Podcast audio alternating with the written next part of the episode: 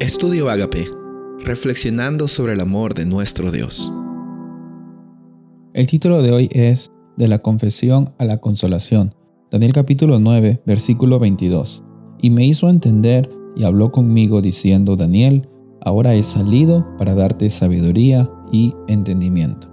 Todo entendimiento de la palabra de Dios, todo conocimiento que nosotros recibimos, es porque Dios permite de que nosotros tengamos eso para que sea beneficioso para nuestra salvación. Hay muchas personas que se jactan del saber eh, conocimiento, de tener conocimiento acerca de la Biblia, pero eso no tiene mucho significado si es que nosotros no ponemos ese conocimiento y esa verdad como algo que es una verdad en nuestras vidas. Vemos de que en esta ocasión Daniel estaba preocupado por el futuro de su pueblo por el futuro del pueblo de Dios, pero no por, eh, no, por interés propio, sino porque por medio del pueblo de Dios es que el carácter de Dios era mostrado para las naciones vecinas. Sabes que por medio del pueblo de Dios es que Dios es conocido y Dios desea de que eh, Él se haga conocido por medio de lo que Él está haciendo en tu vida, a tus familiares, a tus amigos, a tus seres queridos. Otra cosa también que cabe resaltar es que el año que Daniel recibe esta visión de las 70 semanas. Es el año en el cual Daniel iba a pasar por la gran prueba del foso de los leones. Es el año en que eh, Daniel iba a pasar por momentos difíciles. Y en este año que ya estamos avanzando, que los días están viniendo, las semanas nos vienen encontrando, vamos a reconocer de que Dios va a estar allí, incluso en el foso de los leones, incluso en los momentos cuando Él se manifieste. Tenemos que reconocer de que Él tiene todo bajo control. Y otra cosa también es de que hay diferentes marcadores en el cual de esta, por medio de esta profecía, nosotros llegamos a entender que Dios es un Dios de amor, pero Dios también es un Dios perfecto en el sentido de cómo Él manifestó a Daniel eh, esta visión y cómo es que esta visión realmente llegó a ser realidad históricamente. Dios no solo quiere ser una realidad espiritual o una idea en tu vida, Él también quiere manifestarse eh, realmente en tu vida. Es un Dios que se preocupa por los aconteceres de esta humanidad que nosotros tenemos.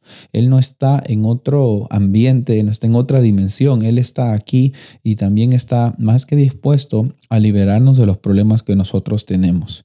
Al empezar entonces estas 70 semanas en el año 457, nosotros vemos de que el siguiente marcador nos lleva al 408, más o menos 49 años, en los cuales se cree aproximadamente que se terminó de construir la ciudad de Jerusalén. Y después de eso, nosotros llegamos a los 62 semanas, que en realidad son 434 años, eh, años de años literales, semanas proféticas de, de días proféticos, que nos llevan al año 27 después de Cristo, que es el año en el cual Jesús empieza su ministerio citando las palabras del profeta Isaías, en el cual eh, se anuncia el jubileo. Y el jubileo era algo muy esperado por los israelitas, porque después de siete veces siete años, o sea, 49 años, el año siguiente iba a ser el año de jubileo, que simbolizaba una restauración total, un nuevo comienzo en el cual las deudas eran terminadas, en el cual la justicia iba a prevalecer y simbolizaba a lo que iba a ser el Mesías, al restaurar y hacer todas las cosas nuevas.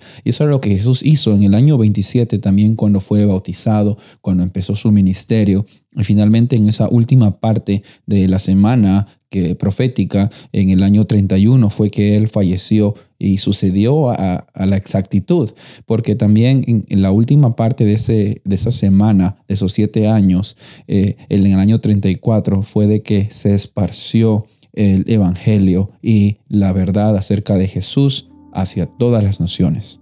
Vemos de que esto ocurrió a la exactitud. Y si Dios cumplió en el pasado, está cumpliendo en el presente, no tengamos dudas de que Dios va a cumplir en el futuro. Él es el único que puede transformar nuestras confesiones en la consolación y en la paz que nosotros realmente necesitamos para nuestras vidas. Soy el pastor Rubén Casabona y deseo de que tengas un día bendecido.